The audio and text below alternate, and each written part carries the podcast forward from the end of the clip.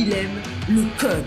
Il faut que la communication soit codée, mais de façon claire et transparente. La rigidité, c'est pas pour nous. Mon nom est Francis parent et vous écoutez le Sandro Show. Mais le plus important, c'est qu'il est bélier.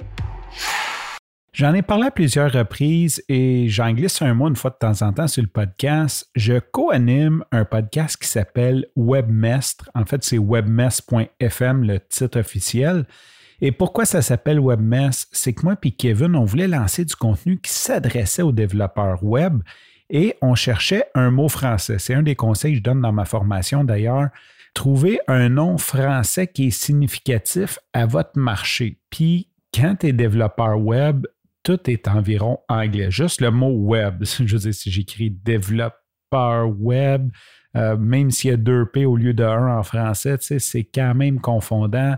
Web dev, ben là, tu tombes vraiment dans l'anglicisme. C'est souvent des noms de programmation. Donc, ça devient vraiment dur que ton titre qui s'adresse à des programmeurs web soit vraiment comme OK, ça c'est francophone.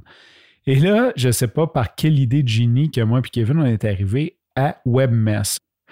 Peu importe comment on y est arrivé, on s'est dit, OK, ça, c'est un mot français qui, en plus, est comme un titre qui est de moins en moins utilisé. Parce que moi, je me souviens, quand j'étais jeune, Webmess, c'était vraiment hot parce que c'était ça. Là. Tu étais un programmeur web. Aujourd'hui, tu es comme programmeur web, front-end, back-end, full stack, DevOps. C'était comme un paquet de titres. Mais quand on était jeune, quand tu programmais en web, tu étais un webmask, et aujourd'hui, le webmaster a comme un peu euh, un côté entrée de données. c'est lui qui va s'occuper de mettre euh, à jour les articles, qui va mettre des photos à jour. Mais à l'époque, il fallait programmer pour faire ça. Il n'y avait pas de CMS que tu rentrais comme WordPress, que tu rentrais puis tu cliquais. Donc, il y avait un certain prestige. Et je me souviens quand j'étais jeune, mais ben, je voulais être un webmaster. Donc, on s'est dit, ce mot, c'est magnifique. D'un, ça représente qu'on va parler de programmation web. De deux, ça représente notre âge aussi, vu qu'on a connu cette époque-là. Et de trois, c'est un mot 100% francophone. Il n'y a pas de doute, il n'y a pas personne qui va arriver euh, de l'anglais et penser que c'est un podcast en anglais parce qu'on utilise un terme anglais. Pourquoi je te parle de ça? Ben, c'est un peu le troisième de ma série de trois de francophones. Je t'ai parlé de est-ce qu'on dit zucchini ou courgette. Ensuite, je t'ai parlé de aspirateur ou balayeuse que je me suis servi comme intro pour parler de ma nouvelle aspirateur.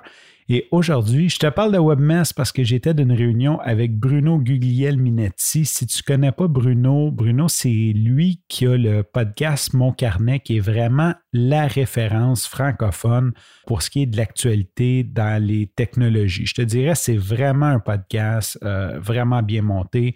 Bruno a travaillé plus de 20 ans chez Radio-Canada. Donc, c'est un gars que c'est vraiment, je vais le dire en français parce que si Bruno écoute, il va me chicaner si je dis un mot anglais. Euh, c'est vraiment un balado qui est serré, pour ne pas dire tête. C'est vraiment bien fait, c'est bien rodé. Il y a beaucoup d'écoute pour un podcast au Québec.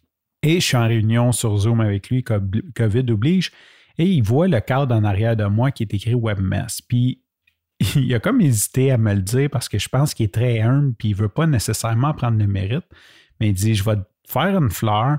Là, je dis, c'est quoi? Il dit webmess. Il dit, je vois ton cadre webmess en arrière. Je dis, oui. Il dit, ce mot-là, c'est moi qui l'ai inventé. Je dis, hein? Eh oui, il me raconte ça, puis dans le temps, ben, il couvrait les technologies et c'était webmaster et Bruno est vraiment soucieux du français et là, il se dit, OK, c'est pas vrai que je vais dire webmaster, il doit avoir un meilleur terme et il cherche, il cherche, il cherche et un jour, il entend un bourgmesque que j'ai aucune idée c'est quoi. J'ai dit oui, oui, qu'il me l'a raconté, mais j'ai aucune idée c'est quoi un bourgmesque. Et il a dit, ça y est, webmestre. Et il a commencé à utiliser le mot webmestre qui est devenu euh, aujourd'hui populaire, je veux dire, comme qui est rendu utilisé. Je ne sais pas, je ne suis pas allé voir euh, dans le dictionnaire, mais d'après moi, ça doit être accepté et dans les dictionnaires aussi. Ça m'a fait penser, tu sais, il y a des choses que je me dis, il y a quelqu'un qui a inventé ce mot-là, ce nom-là.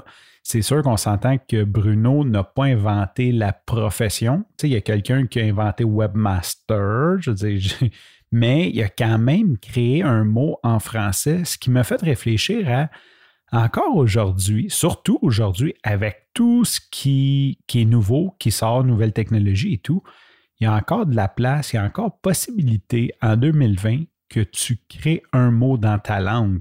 C'est vraiment cool, ça. Je sais pas si tu es au courant, mais il y a encore des gens, puis tu sais, tu n'as pas besoin de. c'est comme, une grosse surprise pour moi, mais tu n'as pas besoin d'être un académicien. Là. Bruno, c'est quelqu'un qui a un bon langage, qui était quand même connu dans la sphère publique, mais c'est pas un académicien et il a réussi à inventer un mot. Sur ce, je te remercie pour ton écoute. Je te dis à demain et bye bye.